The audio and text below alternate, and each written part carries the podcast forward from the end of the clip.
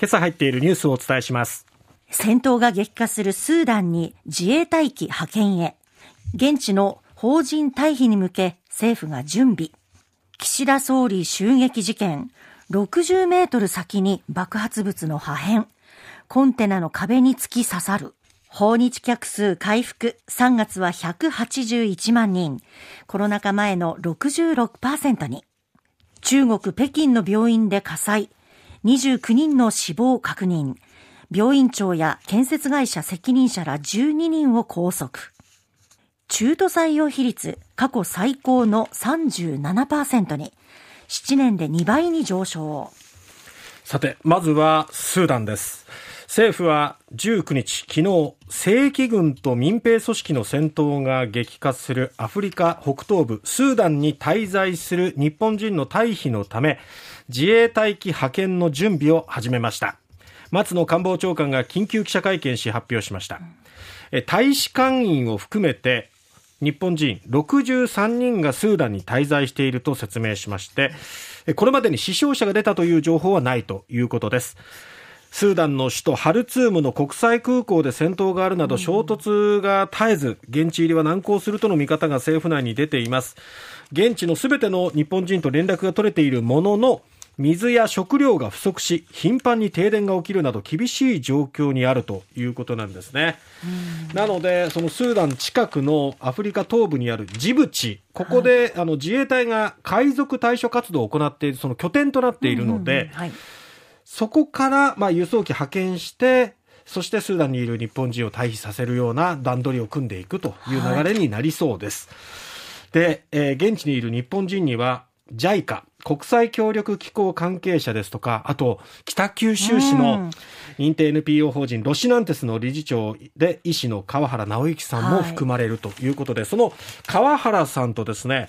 えー、共同通信がオンラインで取材をしたということで、そのインタビューが西日本新聞に載っております。経験したことがない爆撃や砲撃の音が鳴り響いているということで、惨状を川原さんが語っています。はい。およそ20年前からスーダンで医療支援を続けている川原さんですが診療所の建設や巡回診療に携わってきました、うん、えー、川原さんは悲しい。スーダンの人は悪くない。政治や軍が悪いと、うん、そして昼夜を問わず爆撃があって電気が一時的に止まるなどライフラインへ影響が出ていると説明しましたこういうライフラインが止まると医療活動、支援活動にもね、影響が出ます。そして強盗なども多発していて治安が乱れているということです。自衛隊機が来るのであれば国外退避させてもらおうと思うというふうに河原さんは言っていて、まあ、一時帰国を希望する考えを示したということです。でもこの空港が戦闘の場になっているということでなかなかね、そのそこに自衛隊機を作るというのはちょっと危険なので難しいと思いますのでちょっと周辺国からなんとか退避のルートを確保するということですね。はい、さて、えー、岸田総理襲撃事件ですが爆発した筒の蓋とみられる金属製の部品が爆発地点からおよそ60メートル離れた物置の壁に突き刺さった状態で発見されたということなんです。60メートル。そう。昨日お伝えした時は、筒が40メートル、はいうん、えー、離れたところで見つかったということでしたけども、そうでしたね。その筒の蓋の部分は60メートル先、しかも突き刺さっているっていうことは相当な威力ということですよね。えー、この、まあ、筒を閉じ込める中に火薬などを入れて蓋をするわけですが、うん、その蓋が両端についていてそのうちの一方が飛んだものとされているということです。一つは筒に残っていたということで、はい、まあどこに行ったかもう一個が分からなかったんですが探してみるとその壁に突き刺さった状態で見つかったと、うん、ところまで飛んでたとはっていうね。そうなるとやっぱり人にもしこれが当たっていたら幸い当たらずに済んだからよかったもののということですよね。さて、えー、日本政府観光局が昨日発表しました3月の訪日外国人客数が181万7500人だったということなんです。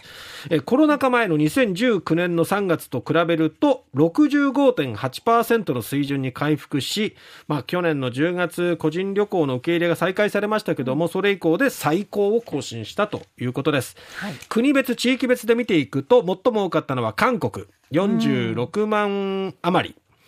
そして続く台湾が27万余り、まあ、およそ28万人ですね。そしてアメリカが20万人余りと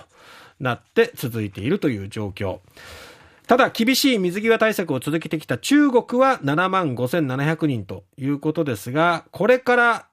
また増えてくるであろう。はい、うね、日本の水際対策も中国に対しても緩和されましたので、はい、だんだん増えてきているということもあって、これから中国が増えてくると、